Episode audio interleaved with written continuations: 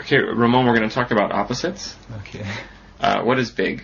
Um, the Earth is big. Uh, I agree. What is small? Um, I'm small on the Earth. That's true. How much do you weigh? I weigh uh, 65. Wow, 65 kilograms. Yeah. Uh, yeah, I'm, I'm a little bit heavier. I'm about 72. Um, what is expensive?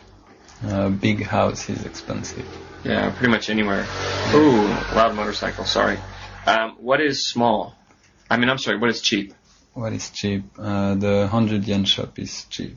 Yeah, what can you buy at a hundred yen shop? Uh, about everything, Yeah. which is good. Do you think hundred yen shops are a good idea, or do you think they're environmentally a bad idea? Um, no, I like the 100 yen shop. yeah, the cheap stuff. Actually, I, I do too. That's nice. All right, thanks a lot. Thank you.